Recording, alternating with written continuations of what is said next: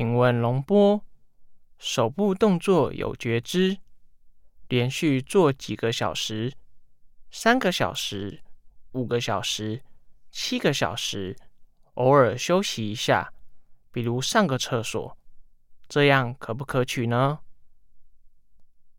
做的时间的长短，可根据每个人的情形而定。做比较长的时候。要知道自己的体能，自己内心的状况，可以自身的情形来设置自己的量。在知道自己的念头之后，动作是不是要加快或者多惊醒呢？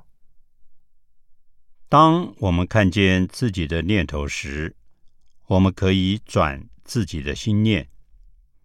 而对于速度，我们对自己有一个自然的了解，也就是知道什么样的速度对自己的状态最好，知道刚刚好这一点，我们可以根据自身的感觉来调整这个速度。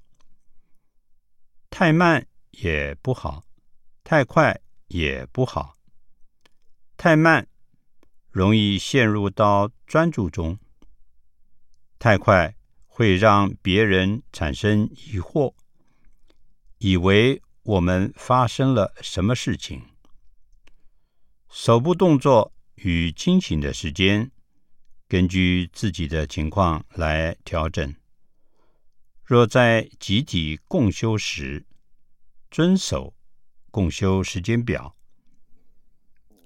请问龙波，洞中禅可不可以采取完全闭关或进修的方式走完这条路？有没有可能呢？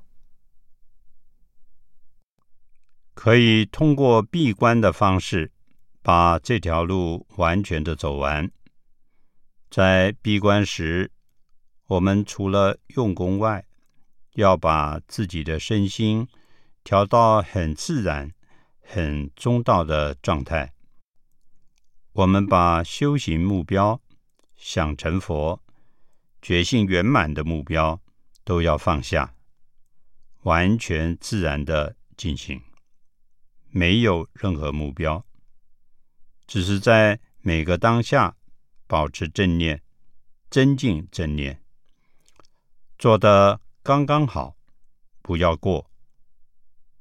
如果有护关的条件，地点很安静，周遭的环境也自然，食物充足，有老师指导，有人护关，这样也会比较快的圆满自己的正念。